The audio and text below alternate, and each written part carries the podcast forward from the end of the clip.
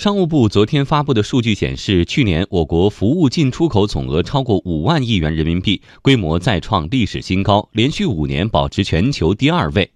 家政扶贫带动新增就业超过十万人。来听央广记者丁飞的报道。记者从全国服务贸易和商贸服务业工作会议上了解到，二零一八年我国服务进出口总额五点二四万亿元人民币，同比增长百分之十一点五，规模再创历史新高，连续五年保持全球第二位。餐饮、家政、养老、文化等服务消费快速增长，服务消费占比提升至百分之四十九点五。家政扶贫带动新增就业超过十万人。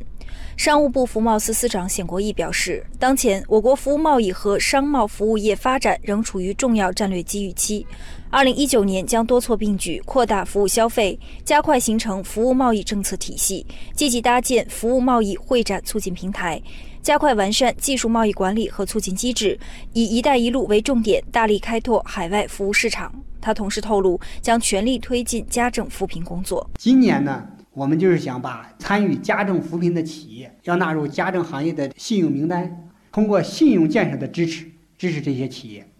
加大家政信用保险的覆盖范围，进一步的扩大家政劳务输出基地的建设的范围，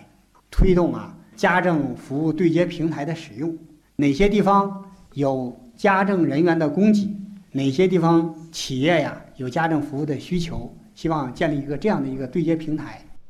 央广经济之声记者童亚涛此前提问商务部新闻发言人高峰：今年我国在发展服务贸易方面将会采取哪些措施？高峰说，今年在推动服务贸易发展方面，将在巩固增强的基础上，着力在提升畅通上下功夫。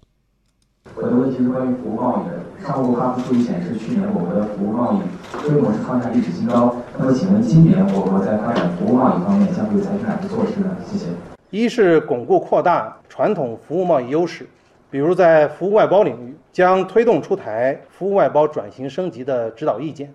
促进正向激励和优胜劣汰，增强服务外包企业的活力，发展更多的优质企业。二是着力提升服务贸易产业链的水平，